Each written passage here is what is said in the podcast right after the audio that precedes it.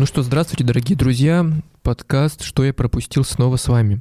Ну вот представьте, что вы примерно месяц вообще были на каком-то необитаемом острове, и вы вообще ничего не видели, вы были в каком-то информационном вакууме, не знаете, что неожиданно чемпионат мира проходил в какой-то веке не летом, а поздней осенью и даже зимой и вы не увидели тот самый финал, о котором будут, наверное, говорить теперь очень многие. Но и кроме этого хватало очень интересных сюжетов. И самое интересное, что мы, конечно же, сегодня будем впервые говорить о сборных. До этого мы всегда обсуждали с ребятами клубы. Получалось здорово. Ну а теперь попробуем препарировать то, что происходило в последнее время. А, ну и тем более, действительно, как-то уже не, не можем промолчать, и хоть эмоции еще свежи, и мысли полыхают огнем, но нужно как-то попытаться все это собрать воедино. А сегодня мы обсуждаем все, что происходило в Катаре с прекрасными гостями. Это Валера Самсонов, автор sports.ru, а Миша Елисеев, ну Мишу вы тоже наверняка уже помните, это автор телеграм-канала «Клуб у Миши». Ищите на трибуне его блога «Тоттенхэм Хотспуре». Ну и Миша может рассказать об очень многом. Миш, привет. Привет. Ну и Вадим Высоцкий, автор одноименного блога на трибуне. Человек, который мало того еще и знает испанский язык, так что я так чувствую, нас сегодня ждет э, чтение, не знаю, от э, испаноязычных, может быть, что-то подобное. Ну и, в принципе, очень прекрасно, что испаноязычный человек сегодня с нами, учитывая победу Аргентины. Вадим, привет. Всем привет. Ну что, давайте попробуем как-то все это собрать воедино. А, я, когда готовился к этому эфиру, то я, конечно же, вспомнил небезызвестного Вадима, кажется, даже его вспоминали в одном из подкастов э, Хулио Картасари, прекрасном аргентинском авторе, и я попал на его прекраснейший пассаж о Париже. А, и он говорил о том, что вот так и Париж разрушает нас потихоньку, сладостно перетирает меж своих цветов и бумажных скатертей, заляпанных видными пятнами, сжигает нас своим огнем, не имеющим цвета, что вырывается в ночи из съеденных временем, временем подъездов. И вот вчерашнее, конечно, событие в какой-то момент показалось, что Париж перетрет прекрасную Аргентину, скажем так, и многие думали, что Франция, ну, как бы, априори действующий чемпион, и все будет классно, но кроме этого хватало других интересных э, поворотов, других интересных сборных, латиносов, всего чего угодно. Что думаете, господа, и кто начнет сегодня рассуждать на эту тему? Ну, поскольку в последнем слове ты затронул латиноамериканцев, могу я начать, потому что, в принципе, все испаноязычное, в том числе в футбольном мире, это моя любовь, поэтому пожалуй, и вступительное слово пускай будет за ними. Ну, тут можно начать с того, что вот первое наблюдение с этого чемпионата мира именно касательно латиноамериканских сборных, это то, что на турнир приехало огромное количество их болельщиков. То есть, э, ну, по своему опыту наблюдения, я, конечно, ну, сколько я чемпионатов мира видел, я всегда как-то отмечал, что Э, именно с этого континента, с этого региона всегда была уйма просто болельщиков, которые прилетала, смотрела матчи с трибун, э, просто устраивала какие-то праздники в фан-зонах и прочем. То есть э, в том числе на чемпионате мира в России так было. Ну, вот это вот такое самое живое воспоминание. Но э, во время просмотра чемпионата мира в Катаре я поймал себя на мысли, что если тогда их было много, то сейчас их вообще просто тьма. И на каждом матче просто тысячи, десятки тысяч болельщиков было. И я решил э, ради интереса посмотреть в интернете по статистике, сколько вообще болельщиков приехало на этот чемпионат мира в Катар. И на самом деле статистика довольно интересная, потому что самые такие масштабные, которые приехали, это мексиканцы. Э, их количество и их вообще креатив отмечался в, во многих репортажах, в том числе вот на спорте были, которые репортажи, там, э, как они креативили, народные всякие костюмы, песни и прочее. Но вот э, если смотреть статистику, то вот согласно данным мексиканского консульства в Катаре, только к старту турнира и к первым матчам Мексики приехало 50 тысяч мексиканцев. То есть просто 50 тысяч только к 20 ноября и вот к первым, получается, датам проведения турнира. Э, Причем еще занятный был факт, что, например, вот если брать тех же самых мексиканцев, то во втором туре мексиканцы играли с Аргентиной, и чисто на матч с Аргентиной прилетело 20 тысяч. То есть вот просто на один матч. На один матч прибыло два десятка тысяч мексиканцев. Э, ну и э, ну, испанская марка подсчитывала, что при определенных раскладах общее количество мексиканцев могло достигнуть 100 тысяч приехавших, потому что э, упоминалось об определенном количестве людей, которые которые собирались приехать к плей-офф, то есть были такие самонадеянные достаточно люди, которые были уверены, что Мексика при Херардо Мартино пройдет далеко, и Э, в районе 20 тысяч болельщиков планировали, это только по официальным данным, планировали приехать э, к стадии плей-офф. Но, как выяснилось, не понадобилось приезжать, поэтому э, вот 50 тысяч в районе того осталось. Дальше после этого аргентинцы, вот аргентинцам я особенно удивился, потому что вот аргентинцы буквально были везде. И бело-голубое море максимум достигало 30 тысяч аргентинцев и 20 из них остались на финал. То есть их количество постоянно варьировалось, кто-то уезжал, кто-то приезжал. Э, билеты, да, из Аргентины, если я не путаю, вот из, из какого-то аргентинского города в Доху после полуфинала стоили 750 тысяч долларов просто в одну сторону. Но все равно нашлись люди, которые приехали, и вот 20 тысяч человек осталось на финал вот, против э, сборной Франции. Э, дальше по размеру я посмотрел, бразильцы идут. Точнее нет, точнее бразильцы и эквадорцы. У них примерно равно. А, эквадорцев 5,5 тысяч человек приехало, бразильцев 5 тысяч. А, уругвайцев 2 тысячи приехало, и вот самые скудные, если про весь испаноязычный говорить, их приехали испанцы. Это просто 500 человек приехало. Ну, наверное, это можно понять. Ну, график все-таки осень, зима, да, ты упомянул сначала, но 500, тысяч, 500 человек это, конечно, маловато для такой сборной, как Испания. Поэтому завершая такую небольшую часть вот моего монолога, просто удивляет, как латиноамериканцы вот при всех проблемах в регионе находят деньги, возможность и э, главное вдохновение э, летать постоянно на турниры крупные, в том числе чемпионаты мира, и меня это прям поражает, честно говоря. Мощно.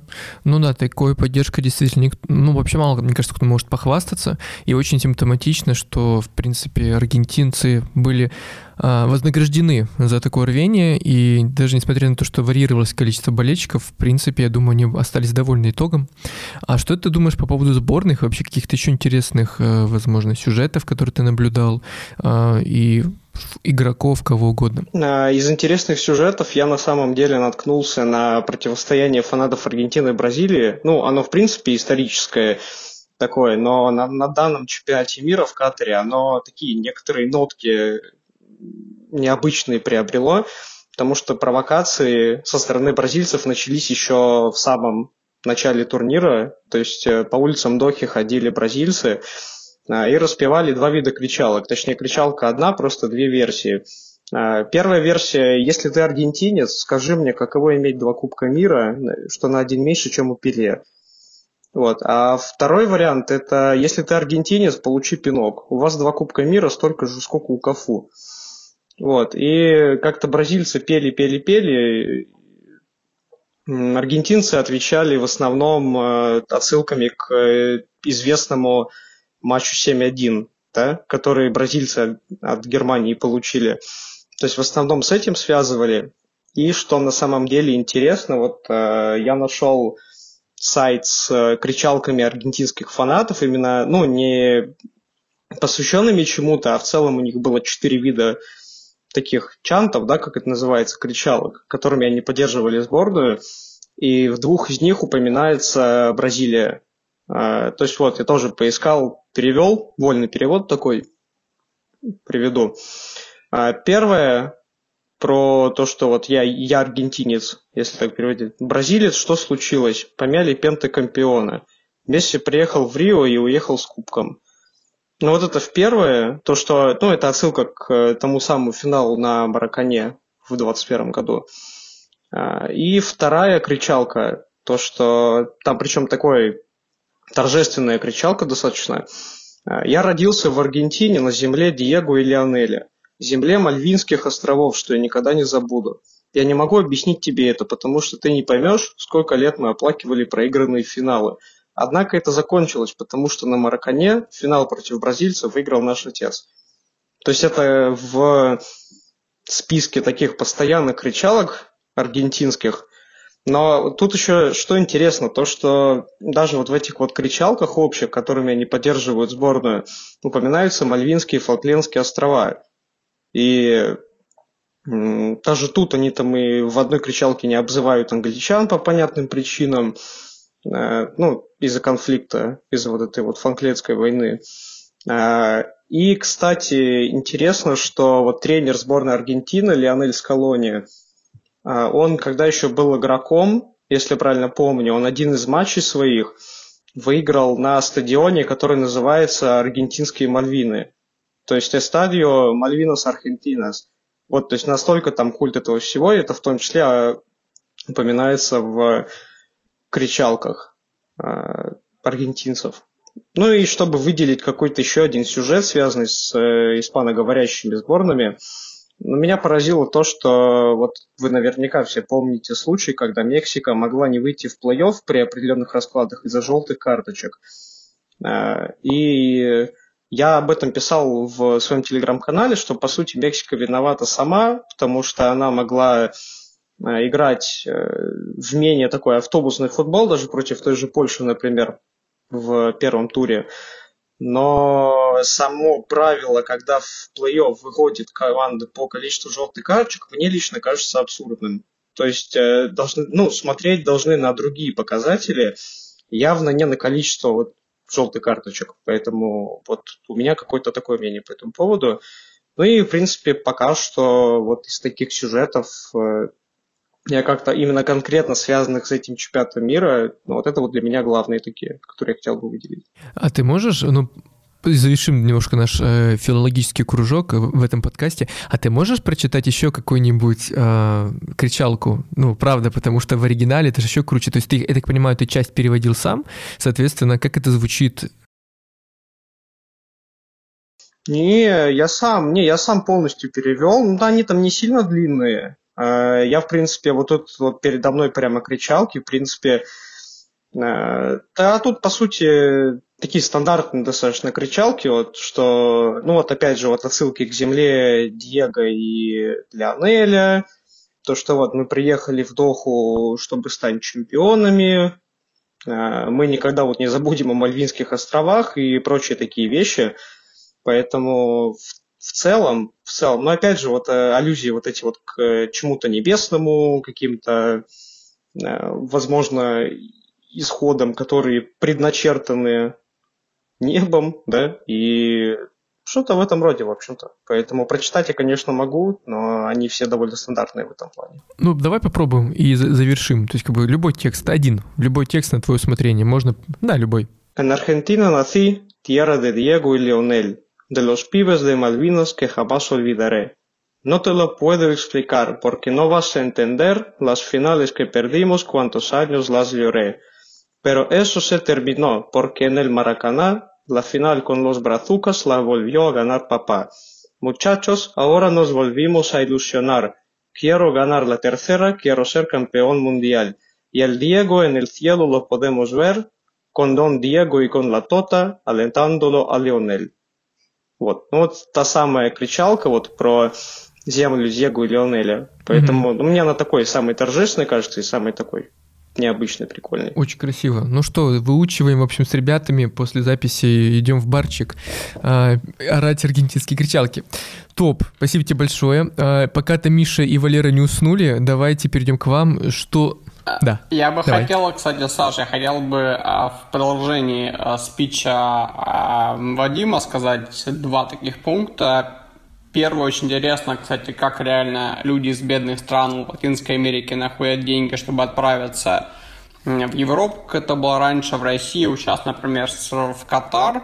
Я думаю, что отличная тема для большого лонгрида Дениса Пузырева, как э, люди из бедных стран продают все и отправляются в свое последнее путешествие в жизни. А второй пункт, э, точнее подпункт, э, то, что касается испанских кричалок, точнее не кричалок, а попыток стеба соперника, аргентинцев, аргентинцев, бразильцев и так далее. Я думаю, что лучше бы часть бюджета, который спускают на путешествия, не отправили на каких-нибудь авторов и написали какие-нибудь прикольные подколы в адрес друг друга, потому что, мне кажется, все крутятся вокруг одной и той же темы, можно уже за 8 лет или 10, 15, 20 придумать нечто более оригинальное и более а, юмористическое. Слушайте, ну засчитываем, что я могу сказать. Ну, собственно, да, ждем от Дениса текст. Не, вообще, это, да, отдельная тема какого-то исследования. А ты не хочешь, кстати, написать текст, раз уж ты так взялся за тему? Вот, и какой бы ты феномен, например, хотел исследовать в этом всем? Слушай, мне кажется, чтобы в этом, э, в этом писать, нужно разбираться в экономике, в этом э, полное э, дерево, поэтому я вот 2,2 едва складываю. Это точно не для моего ума. А сдача, ну, мне было бы интересно поковыряться, покопаться. На самом деле реально какой-то феномен, потому что и на спорте было много текстов об, об экономике этих стран, да и в целом, как я думаю, все знают, возможно, стереотип, но думаю, что уровень, средний уровень заработка в Латинской Америке не такой высокий, а в некоторых странах, как там а, Колумбия, э, Эквадор, он вообще предельно чуть больше, чем ноль. Поэтому вот э, те, кто люди разбираются в этой теме, э, я думаю, что у них получится хорошо. Я бы э, э, это бы сделал, если бы мои познания в математике были больше, чем у школьника из седьмого класса.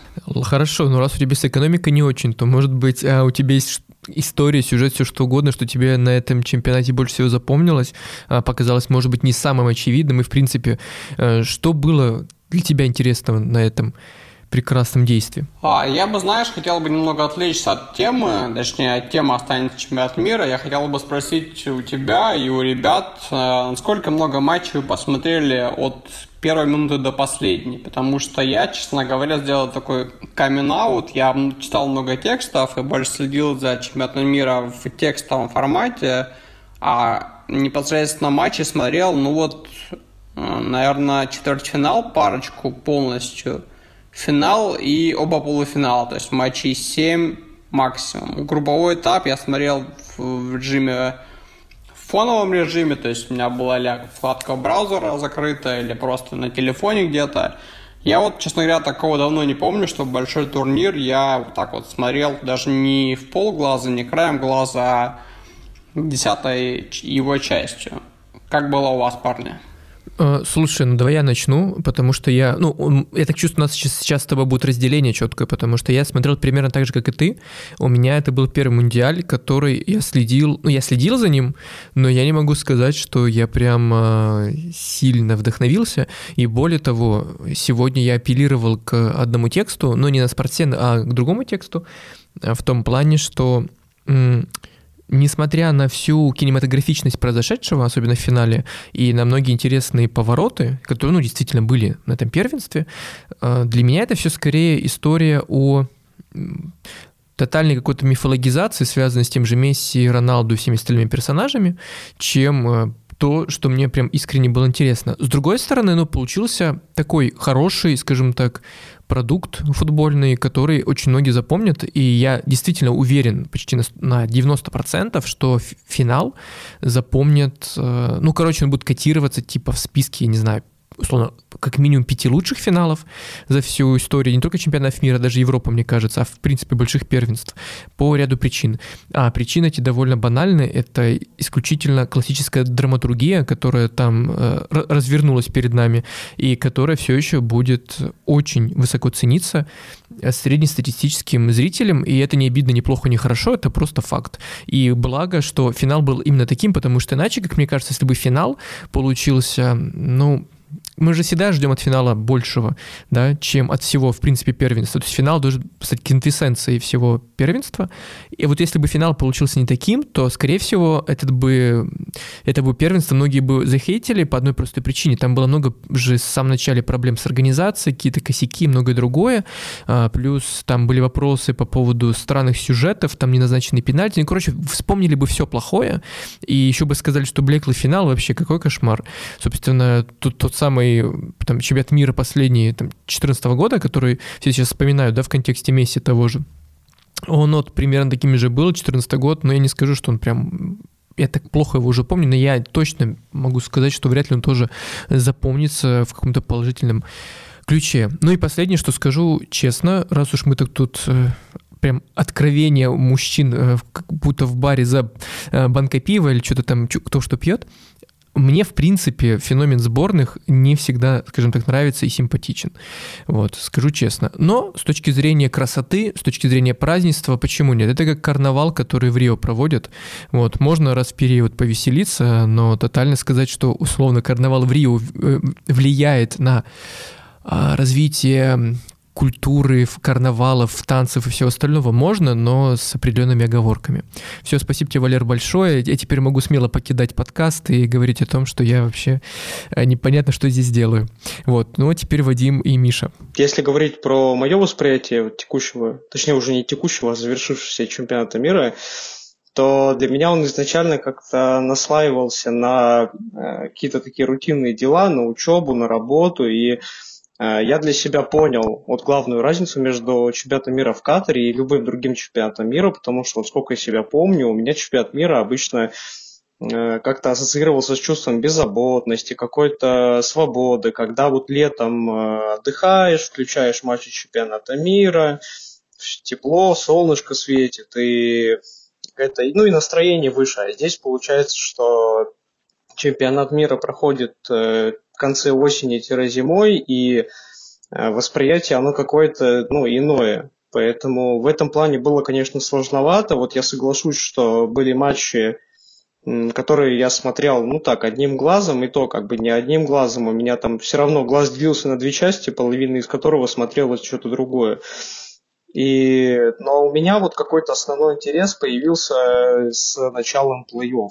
То есть, э, ну, естественно, я с особым таким особо пристально следил за Аргентиной, потому что я с самого начала турнира, ну, за нее болел, понятно, из-за кого. Помимо ее матчей, вот меня привлекли вот плей-офф, которые с 1-8 начиная, вот за ними я уже следил уже не одним глазом, а уже более-менее двумя. И а, но финал, да, как тут уже отметили, это было очень здорово, это было очень красочно, и мне кажется, это идеальный пример, как вот в, рамках одного матча может э, человек испытывать весь спектр эмоций и, в принципе, самые разные события происходить. Потому что в этом финале было все. Я не знаю, насколько корректно его называть э, лучшим финалом в истории футбола, потому что понятие лучше субъективно. Но один из, по крайней мере, точно лучших, я считаю. А так, чемпионат мира этот, он же парадоксальный, потому что вот был была куча нулевых ничьих, э, но в конечном итоге, если я не ошибаюсь, он же стал самым результативным в истории. И поэтому э, как-то и это не просматривалось по первым матчам, когда были, было много матчей, в которых ну, не забивалось даже ни одного мяча. Э, поэтому и вот он разделился для меня на какие-то две части, когда вот до плей-офф за редкими проблесками красочными скрывались унылые нули в основном, либо просто какая-нибудь такая консервативная игра со стороны команды и, как говорится, в атаке этот, э, в атаке пошире, в защите поуже. И с другой стороны, вот как раз плей-офф, где команды заиграли иначе, и уже побольше голов, побольше интриги и побольше, соответственно, всяких э, неожиданных результатов. Поэтому вот у меня какое-то такое мнение на этот счет. Прекрасно. А, Миш, пока ты не начал, я быстро скажу, что действительно я тоже поймал себе на мысли, что как же было раньше хорошо, лето, отдых шикардос. Сидишь себе, как бы, ну, условно загораешь, там, проходить напитки пьешь, смотришь футбол, идеально. А тут, как бы, ну, в Катаре, это, понятное дело, примерно так и было, но когда ты сидишь, а у тебя за окном, простите, минус или снежочек, то как-то не воспринимается, а, что это что-то такое. С другой стороны, я, знаете, что быструю ремарку сейчас сделаю, небольшую? Мы в одном из подкастов с вами обсуждали вот эту историю, связанную с тем, что будет с клубами после чемпионата мира, потому что, понятное дело, это очень сильно скажется, скорее всего, на подготовке футболистов, ну, возможно, вот, на исходе первенств и так далее. Так что вот интересно, что будет еще с этим аспектом, но тут, э, не знаю, нужно довольно долго ждать. Плюс травмы еще у кого-то случились на чемпионате, и в целом там плюс-минус интересные сюжеты могут быть. Но теперь, Миш, наконец врывайся, потому что, мне кажется, скоро либо убьешь нас всех, либо уснешь, либо, короче, что произойдет не очень хорошее. Давай. Нет, нет, нет, все хорошо, тоже с интересом слушаю. Э, ну, я полностью посмотрел чемпионат мира, и Поэтому... Подожди, секунду, ты смотрел вообще все матчи? Да. Офигеть. Вообще все матчи смотрел. И поэтому тут э, с, так, у меня такие эмоции получились от этого чемпионата мира. На самом деле очень тяжелый вкат в него происходил.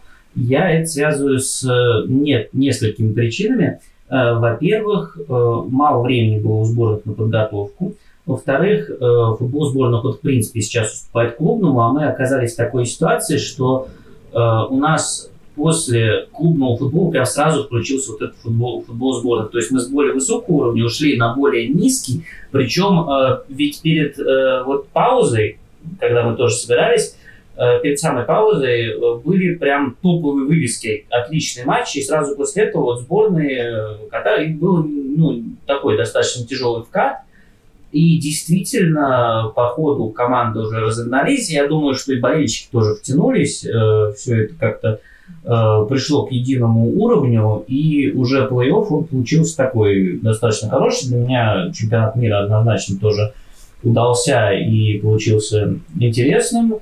Эм, даже не знаю, что тут было больше у меня разочарований или открытий. Но, кстати, интересно было динамику посмотреть, потому что Франция, например, начала чемпионат прям мощнейшим образом, а, а в плей-офф к ней начало появляться все больше и больше вопросов, начиная с Польши, на самом деле.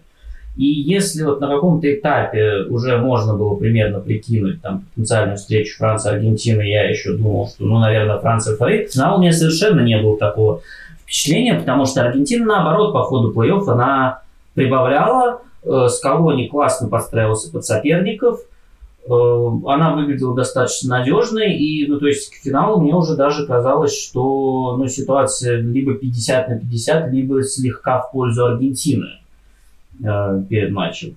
Э, такое у меня было предфинальное состояние. Вот. Поэтому с этой точки зрения тоже интересно было посмотреть. Ну, в общем, э, при этом от финалов, кстати, я совершенно не ожидал э, такое, такого. Это ну, для меня точно один из лучших финалов, точно лучший на чемпионатах мира. Э, во-первых, финал это ну, всегда не самый яркий матч. То есть сам чемпионат мира, я согласен, да, это такая вот яркая выставка, которая ну, сейчас не очень понятно немножечко, как ее проводить, потому что футбол стал больше, он доступнее, и клубный футбол, он э, немножко выделяется, но чемпионат мира, конечно, привлекает себе внимание, в том числе и тех, кто клубный футбол не смотрит. И в этом плане, конечно, он э, сильно тоже выделяется. Но финал – это всегда такая история про то, что команды э, боятся рисковать, про то, что они пытаются сыграть понадежнее. И я когда перед финалом делал такой небольшой аудио-превью у себя в телеграм-канале, я вспоминал предыдущий финал чемпионатов мира, и ведь с 90-го года они были, ну, такие достаточно суховатые все финалы.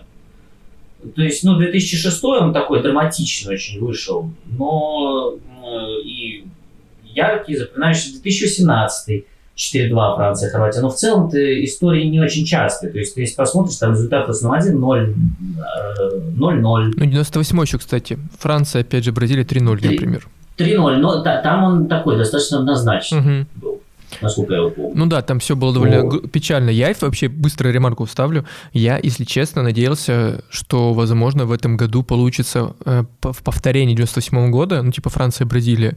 Вот, ну я так думал, плюс-минус. Вот, потому что мне очень хотелось, чтобы это была ответка, типа, через сколько? Через 24 года.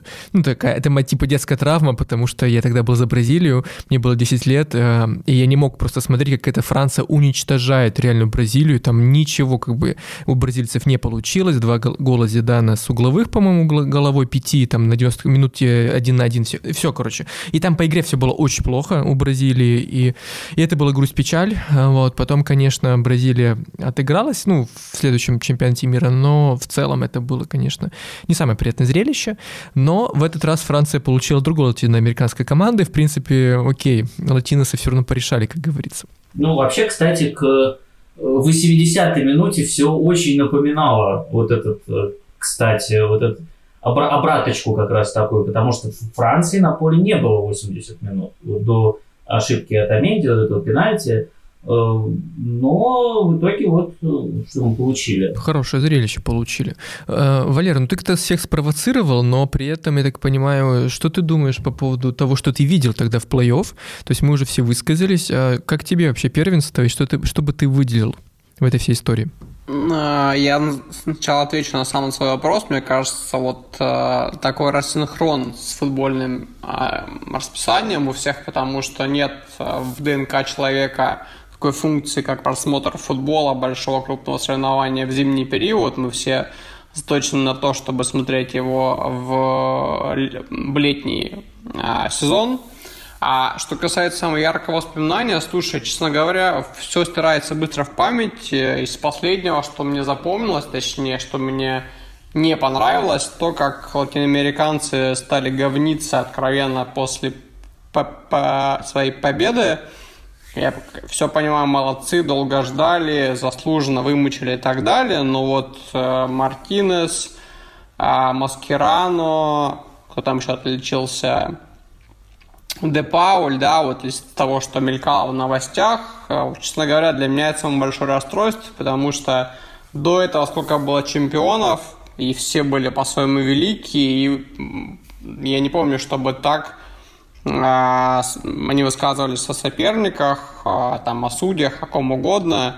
Честно говоря, и за весь плей-офф, возможно, даже за весь финал, если не берем футбольную составляющую, вот такой около футбол – а мне это больше всего запомнилось и больше всего сейчас расстраивает. Слушай, ну, кстати, да, я согласен с тем, что э, этот чемпионат действительно, вот то, о чем тоже Миша говорил, как-то долго вкатывался. Такое ощущение, что вообще, в принципе, вообще все привыкали, но это и понятно, и игроки, и, может быть, тренерский штаб, и болельщики. И в целом сначала был какой-то странный информационный шум, ну, вокруг вообще чемпионата, то есть какие-то вот эти истории э, с флагами, с болельщиками, которые выбегают на поле, ну, короче, вот что-то с болельщиком, точнее, одним, вот, с судьей, ну, как-то вот не о футболе будто все было, вот, а затем в какой-то момент как-то все перенастроилось, и как будто все вспомнили о футболе, такие, типа, надо играть. И, и скорее всего, мне кажется, это произошло как раз из-за того, что, возможно, футболисты настроились именно на, ну, на такой формат.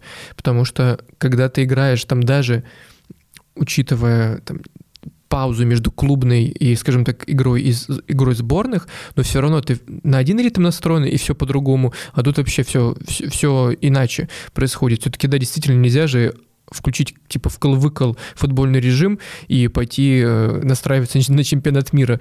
Вот, хотя, с другой стороны, может быть, мы наконец запаслись, как эти, какие-то, не знаю, как футбольные, ну не звери, какие-то создания, которые запасаются на зиму футбольными впечатлениями, и теперь год заканчивается, именно заканчивается год, вот поразительно, с э, обилием эмоций, и теперь как-то даже странно вообще чего-то еще желать, хотя скоро вернутся клубы относительно, и будет вообще весело. В общем, какое-то фонтанирующее действие, но с другой стороны, что теперь летом у нас вообще ничего не будет, то есть мы будем летом такие сидеть э, и немножко, ну, не грустить и думать, что ж нам теперь делать. Ну, трансферное окно окей, но в целом-то примерно так оно и, и будет.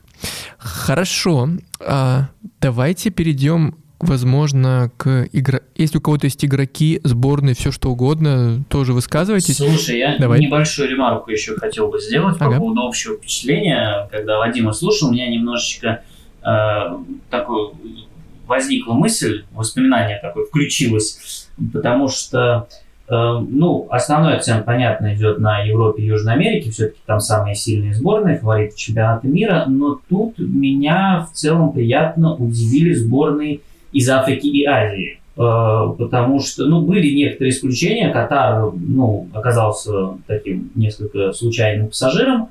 Но в целом э, мы увидели, что африканцы все, ну, даже Марокко вообще без комментариев, это главное открытие турнира. И понятно, что ну, тут это самый такой очевидный кандидат в герои. Э, ну и все остальные, ну, Гана, наверное, мне меньше всех понравилась из африканских сборных. Из азиатских, соответственно, Катар. Ну, Австралия не сильно понравилась. Э, ну, странно, конечно, называть азиатской страной, но просто она играет в этой азиатской э, федерации. Вот. Но в целом э, очень хорошо организованные сборные, очень такие плотные. Ну, африканские они мне как-то больше показались такими более физически мощными, азиатские более бегущими. Мгм. Вот. Но вот это такое очень... э, меня приятно удивили, скажем так, эти сборные. И, наверное, одно из главных разочарований этого турнира, э, при том, что я хорошо отношусь к Корее и там поздравляю Сона с выходом из группы, но такое очень разочарование – это убийство Уругвая М. потому что я считаю, что судьи, э, ну то есть получается, что вышли так как раз скорее вышло по разнице забитых пропущенных мячей, а в итоге два судьи, э, которые достаточно неплохо котировались, насколько я понимаю, оба судили матч Уругвая, оба ошиблись. Это Алириза Фабиани в матче Португалия. э, Уругвай назначил пенальти на 90 минуте, который не должен был быть. И, э, по-моему, Даниэль Зиберт судил э, Гану. Уругвай не назначил пенальти в воротах Ганы. Они оба после группового этапа отправились домой. Вот. И в этом плане, вот, получается, а- любой из этих эпизодов он мог Уругваю дать э, путевку плей-офф. И, в принципе, мне и Корея, и Уругвай в равной степени примерно понравились. То есть такие очень большие тонкости, но э, вот этот вот остался вот этот неприятный э, осадочек от того, что вот судейство оно повлияло. Ну, понятно, что э, всегда оно в той или иной степени может влиять, но тут как-то мне вот не очень понравилось. э, И в целом судейство, честно говоря, мне кажется, немножечко ниже ожиданий было. И уже в тему еще уже начал говорить по судейству, скажу, что мне не понравились повторы в Катаре, потому что мне в некоторых эпизодах прям непонятно было, что произошло, а хотелось бы прям оценить самому по полной программе. У меня не было такой возможности. Все, мы... а, был бы я в оргкомитете, там, FIFA, где угодно, я бы, конечно, все это внес себе в блокнотик, но прости, Миш, а, я не там пока. Так, ну, мы отправим это куда-то туда, вверх, а, словесно. Может быть, когда-нибудь нас кто-то услышит. Ну, давайте продолжать. Собственно, мы этот блок э, условно закончили, такой, э, назовем его так, культурно-просветительский блок, э, в котором у нас были и кричалки на аргентинском, и вообще все, что связано с тем, что вокруг происходило. Давайте перейдем тогда, возможно, к сборным, к игрокам. Тем более Миша такой уже сделал э, задел, отметил азиатские сборные, отметил африканские сборные. Давайте пойдем дальше. Кто что думает? Ну вот я тогда могу тоже, раз про Латинскую Америку опять заговорили, тоже. А, Ну, если выбирать какие-то сборные, которые поразили, ну, если не брать Аргентину, разумеется, потому что это было бы слишком попсово. А, Ну, и не брать Марокко, потому что тоже в каком-то смысле, как уже Миша говорил, это попсово, потому что там без комментариев, может, поразило всех. А, То я бы, продолжая латиноамериканскую линию, выделил бы Эквадор потому что я за континентальным латиноамериканским футболом тоже слежу. Не настолько пристально, конечно, как за европейским, но на, уровне сборных матчи все-таки посматриваю. И текущий Эквадор под руководством Густава Альфара мне нравится, потому что э, он такой, он смотрится монолитом таким, он вот в тех же самых матчах чемпионата мира в Катаре, например, э, он не настолько заслуживал вылететь. То есть, э, понятное дело, что заслуживает, не заслуживает вылететь, это понятие относительное, потому что э, игра может быть разная счет на табло, да, как говорится. Но по игре самой Эквадор выглядел очень неплохо. И вот, например, в, последней, в игре последнего тура против Сенегала Эквадор сыграл на мой взгляд, очень хорошо. И э, у Сенегала э, у него шансов было намного меньше, чем у Эквадора. То есть Густаво Альфаро смог выстроить э, такой сильный, мощный футбол, еще выделяющийся достаточно на уровне Южной Америки. Там, кстати, в принципе, интересный такой аспект тренера, потому что Густаво Альфаро, он аргентинец. И у очень такой значительной части латиноамериканских сборных тренеры аргентинцы. Вот, до недавнего времени, например, в Перу работал э, Рикардо Гарека, аргентинец. Э, аргентинец Густаво Альфара. Э, до недавнего времени, опять же, работал Херардо Мартин, аргентинец в Мексике. Ну, про Аргентину мы молчим, то, что там тренер аргентинец. Э, То есть там, ну, стабильно тоже идут там Сан-Паоли, Скалони и прочее. А, потом э, остальные страны, они чаще ставят на каких-то своих, но тоже чередуют с э, иностранцами. И вот э, феномен Эквадора, в принципе, Эквадор же он мог пропустить чемпионат мира из-за вот этого дела, о котором э, все наверняка слышали, а если не слышали, то я кратко напомню. Это э, из-за футболиста Байрона, Касти... Байрона Кастильо. Это футболист Гуаякильской Барселоны, если я не путаю ничего. По-моему, он еще не уходил оттуда, да. И он, дело в том, что Байрон Кастиль, он же, по сути, вполне возможно переписанный колумбиец. То есть э, там возникали большие проблемы с документами, и так получилось, что Эквадор в процессе квалификации, он же опередил сборную Чили. И Чили после того, как официальные шансы пропали, он решил подать жалобу, как только узнал, что вот есть доказательства, что Байрон Кастиль колумбиец. И там даже открыли дисциплинарное дело, э, ходили реальные разговоры о том, что Эквадор могут отстранить, но его не отстранили. Но там история такая необычная. Но хотя в Южной Америке может случиться все. Поэтому я бы не удивился никакому исходу. Как бы, вот. А так, кроме Эквадора, если выделять, то я даже вот по первому матчу, например, по первому туру, мне была симпатична Канада. Потому что Канада сыграла достаточно хорошо против Бельгии. И, по сути, сама виновата в том, что не забила ни одного гола. Там э, просто мяч в ворота не шел. Из каких-то других команд, вот да, говорили, что Гана достаточно скучная, из африканских крупнейший такой результат Марокко. Кстати, э, Марокко, ну, наверняка это же слышали, то, что Марокко стал первой африканской командой, которая в полуфинал, и вот они даже э, выход, в, точнее не выход, а участие в матче за четвертое место, там как бы тоже они праздновали Поэтому для Марокко это в любом случае при валидере Граги очень крутой результат. Поэтому, а так, кроме этого, я особо ничего не могу назвать. Вот опять же, вот остальные, потому что сборные испаноязычные мы провалились.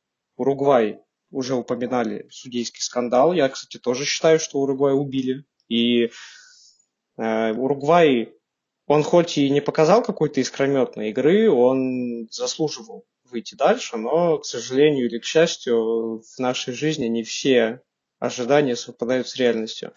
Мексику тоже я уже упоминал, потому что она сама виновата. Но Испания, как бы, это Испания. То есть э, там тоже куча своих внутриков, своих каких-то проблем, которые помешали команде нормально функционировать. Ну и в том числе, как Луис Энрике упорно продолжает игнорировать чистых нападающих как кто-то сформировал, как э, сформулировал кто-то из спортивных журналистов в своем телеграм-канале, я честно скажу, не помню, кто это был, но э, Испания выстроила идеальную систему под игроков подыгрыша. То есть э, а чистых завершителей почему-то никто внимания не обращает.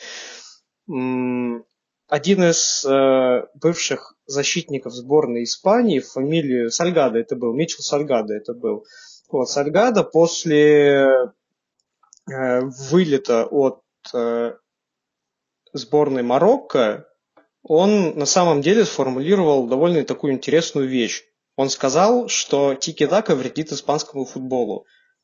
То есть он не назвал это какой-то идеей прям разрушающей. То есть в самой по себе идее тики-таки нет ничего плохого.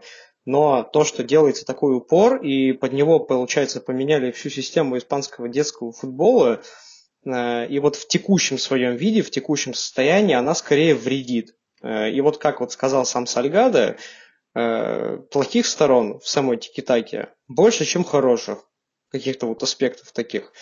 И вот пока испанцы не поменяются, как бы пока они не вот тот же самый тренер сборной, потому что вот тот же самый новый эм, вот Луис де Фуэнте, который возглавил, вот я вот эту кандидатуру вообще не понял. Потому что был Марселина, который прекрасно абсолютно вписался бы в сборную, но я читал вот про две, вот, две возможных причины отказа от Марселина. Это то, что Марселина не всегда соглашается с решениями руководства, и то, что Марселина, он принципе, такой достаточно своеобразный тренер. А Луис де Лафуэнте, он в системе давно, он такой очень удобный кандидат, и поэтому его поставили на пост главного тренера сборной. Поэтому посмотрим, что случится, но я не думаю, что какие-то прям прогрессивные идеи он будет продвигать. Потому что, по сути, он такой же адепт тики-таки и прочего, как и Луис Энрике, просто это будет под новой оболочкой. И вот этого конкретное решение я не понимаю, потому что Марселино, он мог вывести Испанию относительно качественно на новый уровень. Но, получается, пока не выведет, по крайней мере, пока в сборной была Фуэнте, и посмотрим. Э, вроде про все испаноязычные я сказал. Ну и Бразилию, да, чтобы про латиноамериканские завершить. Э, Бразилия на самом деле, вот э, Бразилия, я вот большую часть чемпионата мира думал, что именно она выиграет. Хоть я в душе болел за Аргентину, я думал, что чемпионат выиграет Бразилия, потому что а, вот у них игра, она как-то строилась по-дворовому, то есть как вот, ну, по-дворовому в хорошем смысле, то есть как бы ребята, как мальчики, вышли во двор попинать мяч. И вот они вот настолько изящно это делали, настолько у них вот такой вот простой рабочий футбол, но одновременно красочный. И вот как э, элемент, там, наподобие гола Бисиклета или Шарлисона, или какие-то пяточки. Вот гол, например, Ришарлисон Южной Кореи, это вообще шедевр, как они там расписали комбинацию красивейшую. И вот учитывая все эти факторы, мне казалось, что Бразилия выиграет чемпионат мира, но в конечном итоге команде Тита не хватило стержня, на мой взгляд. Потому что вот они э, забили, когда хорватам, хорваты чисто на опыте, на жилах вытащили – и, а потом просто бразильцы, видимо, не рассчитывали изначально на серию пенальти против хорватов. Они думали, что мы не так. Мы в основное время с ними разберемся. А если не получится, то в основное дожмем. И вот э, благодаря голу Неймара дожали бы, но не дожали, потому что Бруно Петкович взялся и пробил Алисона. А потом хорваты в итоге просто э, на нервах, на ментальной устойчивости прошли их. Поэтому, ну, об Аргентине уже все сказано, поэтому вот судьба латиноамериканских сборных на чемпионате мира вот для меня получилось примерно такой. Я боюсь представить, что бы было, если бы Аргентина еще не выиграла. У тебя был бы вообще просто пол, полон дом, понимаешь, э, ревущих латиносов. Вот все, понимаешь, всех все плохо по своим причинам. А, хорошо. Я, кстати, когда еще Мишу слушал по поводу Азии и Африки, я вспомнил эту интересную теорию о том, что а, в раз какой-то период, скажем так, смещается центр тяжести и влияния между Западом и Востоком, ну, то есть как бы в определенный момент истории а, ветвь первенства во всех аспектах условно у Востока был, затем перешел к Европе, а потом, возможно, опять вернется к Востоку. И, в принципе, плюс-минус мы что-то очень похоже на это иногда и наблюдаем даже сейчас.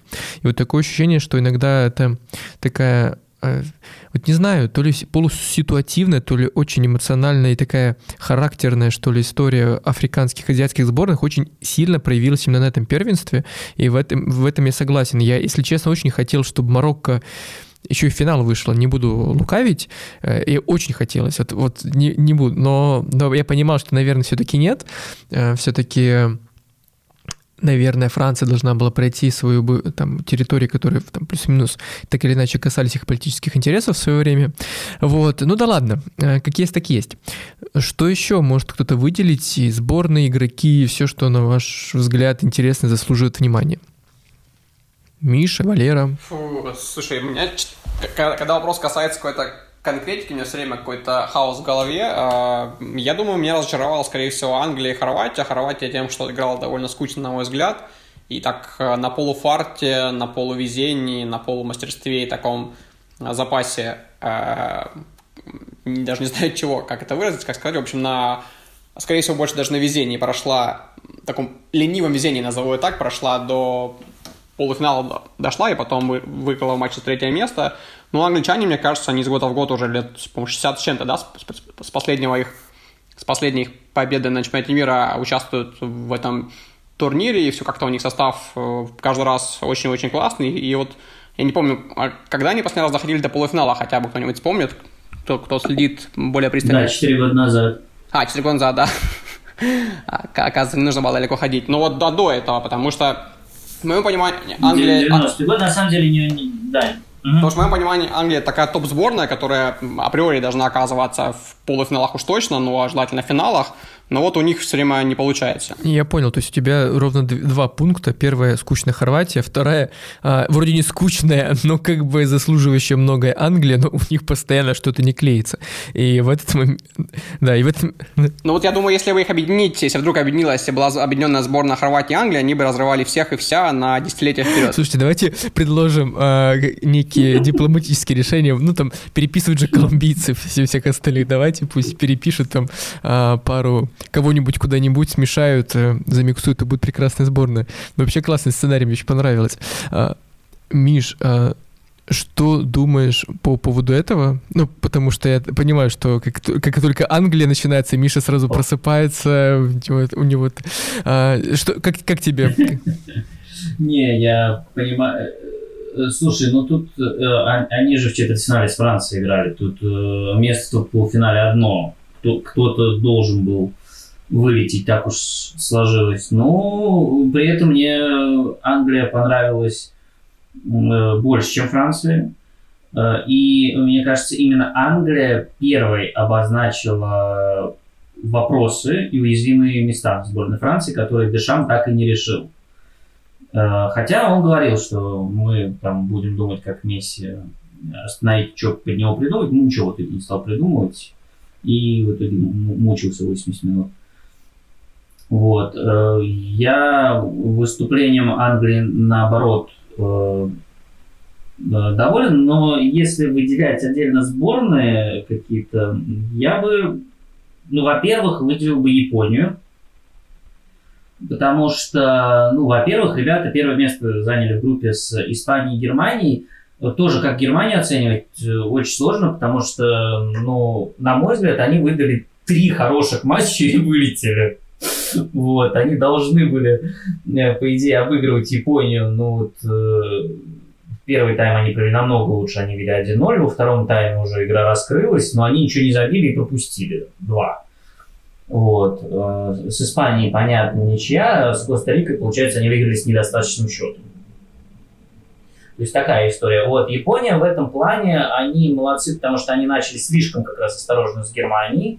Потом игра раскрылась они стали получать больше шансов, ну, допускали тоже, но хотя бы что-то получать стали. Вот. Э, и именно Япония же вот, вот, вот эту всю драму в последнем э, туре дала, когда все вообще варианты были от того, что Испания и Германия выходят, до того, что Япония и Коста-Рика в какой-то момент выходят. Вот. Э, и потому что, ну, Коста-Рика, ну, одна из слабейших команд этого чата мира, она вот первым своим ударом от штрафной на, на этом чате мира выиграла у Японии. А Япония, если выиграла у Коста-Рики, она ставила там Германию вообще в очень сложное положение, нужно было обязательно обыгрывать Испанию. Но этого не случилось. Но в итоге а, получилась такая ситуация, что в последнем туре, значит, у Испании, получается, было 4 очка, у Германии 1, у Японии 3 и у Коста-Рики 3. Вот. И японцы очень грамотно Испанию засушили. То есть я не могу сказать, что они заслужили выиграть, опять же. Но вот короткий вот этот всплеск во втором тайме принес два гола, и потом вот это они опять же грамотно засушили, и испанцы ничего не смогли сделать. Тогда вот, вот эти теории заговора да, пошли, что испанцы специально попали, попасть на Марокко, а потом увидели, видели, что они также с Марокко мучились. Вот. Просто команды не могли ничего с хорошо организованной обороной сделать, так уж вышло. Вот. И э, японцы хорошо сыграли с хорватами, и мне вообще вот эта сетка Япония, Бразилия, Аргентина, Хорватия, я постоянно, вот изначально я хотел другие пары. Я хотел Бразилию с Уругваем посмотреть с точки зрения проверки Бразилии на противостояние такой более хорошо организованной команды, которая получше в обороне играет, ну, относительно Кореи и Уругвая. Потом я ждал матч Бразилии и Япония, потому что Япония в целом получше Хорватии играла, и тоже такая проверка на хороший низкий блок для Бразилии. Ждал, ждал Бразилию Аргентину, потому что, ну, посмотреть на мира Бразилия Аргентина было бы классно. Но вот ничего из этого не дождался, но японцы все молодцы, очень понравились. Вот. Ну и, конечно, Саудовскую Аравию нужно отметить, мне кажется. Даже не столько за победу над Аргентиной, э, за, за нее, конечно, тоже, но там она скорее вопреки получилось, три удара, два мяча, вот. Но потом был очень яркий матч с Польшей, э, э, начали с Мексикой неплохо, но, похоже, ресурсов все-таки не хватило, там и травм было много, и, похоже, ребята устали уже, но я от Саудовской Аравии как-то, честно говоря, не ожидал. Они никогда мне не ассоциировались с командой, которая может вот так побороться. Они очень хорошо поборолись, хороший футбол, и вот у них запомнился мне Альдов Сари, который мяч таскал, конечно, классно прям. Продвигал мяч на наведении прям очень успешно. Кто бы мог подумать, да, что после чемпионата мира мы неожиданно скажем, слушайте, ну давайте про Судовскую Аравию-то скажем, как-то неудобно, ребята хорошо сыграли, кто мог подумать, да, что так все повернется. А, очень интересно у тебя размышления, конечно, по поводу сетки и того, как, как кто бы с кем сыграл. Э, отдельный, конечно, да, тоже мне очень нравился вот этот сюжет с постоянным ранжированием команд прям буквально онлайн. Вот в некоторых группах прям очень хорошо было, знаешь, вот специально даже не придумаешь. И вот эти дополнительные факторы, и вот эти все штуки. И очень красиво. Вот прям, знаете, это, конечно, странное такое мнение, но у меня такое ощущение, что иногда, а, значит, встречаются организаторы каких-то больших турниров футбольных, ну, любых спортивных, там, где много команд, болельщиков, и договариваются, расписывают сюжет, пишут, значит, смотрите, вот здесь должно быть вот это, вот это, вот это, и сценарно все прописывают, и, и, и настолько все просто кажется продумано правильным и, и красивым. Так что, в принципе, даже если не смотреть, то, ну, действительно, этот чемпионат подарил какие-то очень прикольные моменты, вспышки. Uh, у бразильцев это голы, да, вот uh, в некоторых случаях это даже, даже судейские ошибки, несмотря на то, что они что-то забирают, но при этом они тоже запоминаются, и это тоже добавляет такой-то трагизма этому. Затем постоянные вот эти истории с Хорватией, которые многие, как мне кажется, не взлюбили на этом чемпионате, как раз из-за того, что они, ну, скажем так, э, немножко скучны были, это уже мы сегодня обсудили. Англия, кстати, вот хотел, Миш, тоже тебе уточнить, то есть ты считаешь, что Англия вот на этом турнире показала, ну, одно из лучших своих, ну, выступлений сборных за последние сколько лет? Ну, довольно длительный период, я так понимаю, да, или нет? Слушай, ну, сложно сказать, я немножечко, я понимаю критику, которая доносится в адрес Саутгейта, на которого все-таки, я так понимаю, оставляют, он сам остается на посту тренера сборной, но мне кажется, он, э, во-первых, э, сделал очень важную вещь, э, нормализовал обстановку вокруг и внутри сборной, поэтому, честно говоря, вот этот промах Кейна, это одна из причин, ну, многих причин, потому что почему промах Кейна для меня стал ну, таким все-таки сюрпризом в большой степени. Он же отлично бьет пенальти, но вот в этом сезоне что-то у него с пенальти не вяжется, и, конечно, Англия и вот трагизм э, глав, главного героя или там главного подающего надежды игрока, как-то он всегда идет рядом с Англией, вот этот какой-то трагизм, вот именно футбольной истории, я даже про это писал, просто обратил внимание, и с этой точки зрения, конечно, нормализация э, ситуация относительно сборной, она важна. Плюс, э, плюс результат при Саутгейте, конечно, хороший. Да, команда играет невзрачно, но э, играла, скажем так, вот я не знаю, как игра с Францией, она, по-моему, отличная игра. Э, когда надо было атаковать, но Англия хорошо получалось. Вот. Что будет дальше, не очень понятно. У Англии молодая сборная. То есть, насколько она будет э, соотноситься вот э, с тем золотым поколением, которое в итоге так ничего не добилось, сложно сказать. Я думаю, что тут перспективы тоже очень хорошие. Вот, э, ну, посмотрим. И все вместе, ну, да, есть вопросы к тому, как выстраиваются позиционные атаки, но, с другой стороны, на уровне сборных, а кому их, собственно, и нет. Потому что, ну, когда ты будешь устраивать позиционные атаки? И, возможно, это не тот элемент, который на уровне сборных прям настолько необходим. Вот, поэтому я думаю, что, ну, Англия хорошая сборная, но э, особенность же, да, турниров сборных, что их век короток, а крупных турниров мало. У тебя раз в два года чемпионат мира, чемпионат Европы, там Копа Америка, ну, вот это вот все. Вот. А сильных сборных, ну, несколько больше. Поэтому ты достаточно долго можешь оказываться вне, вне титулов, вне трофеев. И, ну, многие сильные сборные об этом знают. Нидерланды прекрасно, сколько поколений у них было. И один чемпионат Ну, вот бывает. Такое. Да, Нидерланды боль иногда.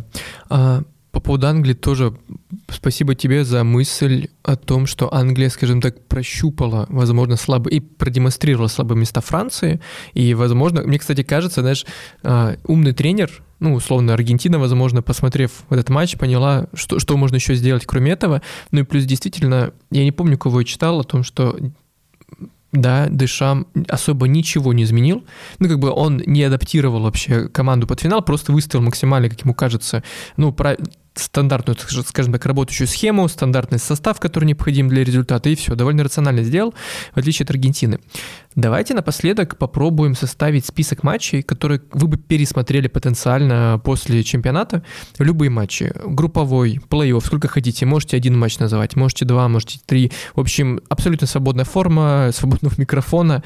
А, давайте с Вадима начнем. Про матч, который стоит пересмотреть, я частично уже упоминал, это финал 3-3 между Францией и Аргентиной. Для баланса назову один матч из группового этапа. Ну, мне на групповом этапе, если вот как-то фильтровать все, что я увидел, понравился матч испанцев 7-0 с Коста-Рикой, но, естественно, как бы потом этот матч мало на что повлиял, потому что все равно испанцы потом неуверенно сыграли и вылетели. А так, мне именно в плане эмоциональном, например, я бы выделил э, игру Аргентины против Мексики. Потому что в этом матче, как уже редакция Спорца отдельный пост выкладывала, там уже всерьез э, шли разговоры о том, что Месси может вылететь, и в плане каких-то эмоций, в плане реакции. Я там сидел просто буквально завороженный и следил за каждой секундой матча. И не как-то просил кого-то, а просто надеялся на то, что Месси совершит решающее касание, какое-то голевое не только действие совершит. И он это сделал в итоге. Важнейший гол забил. И, наверное, по такому накалу страстей я бы, по крайней мере, во втором туре, вот еще до вот финальных этих развязок, мы помним про развязку в группе Испании и Германии, мы уже это частично упоминали, когда там то, что Германии там одного мяча не доставало, чтобы пройти в плей-офф и так далее. Но именно вот если до решающих вот этих игр, то самый такой по накалу страстей матч эмоциональный, вот для меня это была игра Аргентины и Мексики, потому что я потом пересматривал обзор матча, вот э, к разговору возвращаясь о количестве фанатов, которые приехали на турнир, и как только Месси забил, как только Месси открыл счет, э, трибуны взревели настолько, я в принципе всегда любил вот слушать э, вот этот звук трибун, да, вот когда вот меня всегда интересовало это и так удивляло, поражало, как вот вибрировать, да, стадионы могут. Э, особенно когда там бирьяные фанаты, которые очень эмоционально на вещи реагируют, события. И вот на, насколько стадион взорвался после гола Месси, это на самом деле нечастые, как сказать, события, наверное, нечаще, нечастые ощущения, и для меня прям было здорово их ощутить. И поэтому вот опять же, наверное, кроме такого, вот для меня лично, Наверное, может быть, какие-то матчи еще были, но вот и лично для меня вот это самый такой эмоциональный и важный матч плей-офф. Ой, не плей-офф, а группового этапа, в смысле. Хорошо, ну, конечно, финал э, в целом Угу. А, да, конечно, немножко читерство упоминать финал, но окей, зачтем. А, по поводу вибраций, мне интересно, проводил ли кто-нибудь исследование о том, не знаю, сколько слоев штукатурки обвалилось на стадионах, там полопались стекла и так далее после каких-то знаковых э, футбольных моментов, тем более, если мы говорим о том же матче Мексики-Аргентины или там еще, ну, любой, короче, матч.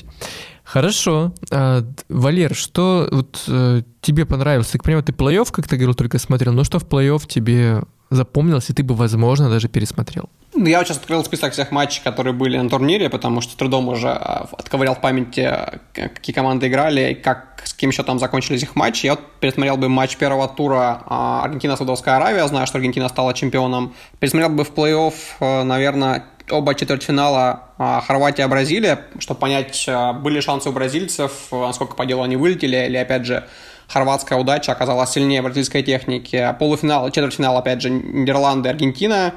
яркий был матч эмоционально, и доп. время, и великолепная концовка, в которой Верххост забил, э, мне кажется, гол Верххоста, когда они разыграли стандарт перед воротами на 98-й, это вот нечто простое гениальное одновременно. Я этот гол могу бесконечно смотреть. Ну и, конечно же, финал, тут, как кажется, буду банальным, потому что яркий матч получился. Но вот четыре матча, которые я вот для себя сейчас выделил, скролля список э, из 64 поединков на чемпионате в Катаре. Хорошо, особенно, да, мне понравилась твоя ремарка о, том, что пересмотреть Аргентину Судовского Аравию, зная, что Аргентина станет чемпионом. И действительно, это многие это отмечают. И вот знаете, я в этом э, контексте всегда вспоминаю о том, что никогда не нужно делать поспешных выводов, тем более, когда мы говорим о более-менее длин, условно длинной дистанции. Вот. И это еще раз учит тому, что э, исключительно фанатская история иногда вредит для восприятия футбола. Кто бы мог подумать, э, что через ну, да, условно, через месяц, мягко говоря, аргентинские болельщики будут в совсем другом настроении, и мессианство э, возобладает, скажем так. Вот. Окей, хорошо, спасибо тебе большое. Миш, что ты бы еще пересмотрел, как думаешь? Ну, я сейчас думаю о том, что э, в группе, конечно, последний тур был интересен еще с точки зрения такой драмы, когда ты именно параллельно, ты смотришь, что там параллельно происходит, вот, и вот эта онлайн-таблица меняется. Вот. Но если говорить именно про игру, ну, естественно, конечно, финал, э, это понятно. Я отмечу еще два четвертьфинала, да, тоже немножечко повторюсь, Аргентина-Нидерланды, который тоже выглядел там очень однозначно 80 минут, за 20 минут все, там все произошло, там и стычка, и два мяча, вот этот штрафной. Э, Англия, Франция, конечно. Э, но я считаю, что по качеству игры лучший матч был на групповом этапе это Испания и Германия. Окей, хорошо. А, ну что, мы с вами удивительным образом, как мне кажется, обозначили какие-то общие черты и особенность того, как это все было. Поговорили о сборных, а, подвели какую-то промежуточную черту. Вообще, я почему спросил в самом конце матчах, мне кажется, что может быть, это странно, может быть, потому что это первый чемпионат мира в подобном формате, в подобное, ну, подразумевая время года, но у меня такое ощущение, что это такое происходит некое разделение, что ли, на до и после, ну, потому что, во-первых, это подарило какой-то новый опыт, и теперь многие понимают, что да, можно так проводить э, чемпионат мира, и он от этого не проиграет а может быть, даже наоборот что-то приобретет. Во-вторых, были какие-то симптоматичные моменты, которые, как мне кажется, мы осознаем или будем о них вспоминать и перерабатывать еще через какое-то время.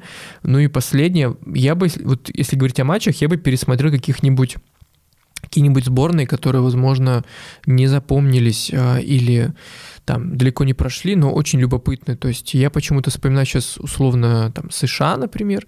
Не знаю почему. То есть как бы мне, в принципе, интересны японцы, потому что японцы тоже там, ну, вообще как-то у японцев есть такая история, что они периодически вспыхивают, потом как-то пропадают, потом опять вспыхивают.